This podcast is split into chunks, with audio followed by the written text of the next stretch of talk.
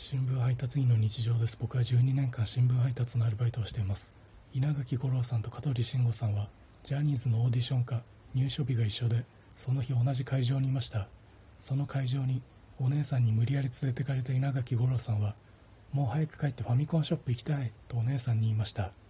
稲垣吾郎さんとまだ喋ったことがなかった当時9歳ぐらいの香取慎吾さんはそのやり取りを見ていてえこの子ファミコン好きなんだ俺と友達じゃんと思ったみたいです。今日夕刊配達の時団地のエレベーター内でこれからゴミ捨て行きますみたいなおばあさんと一緒になりました。おばあさんが手にしていたビニール袋の中に大量のサイダーの空き缶と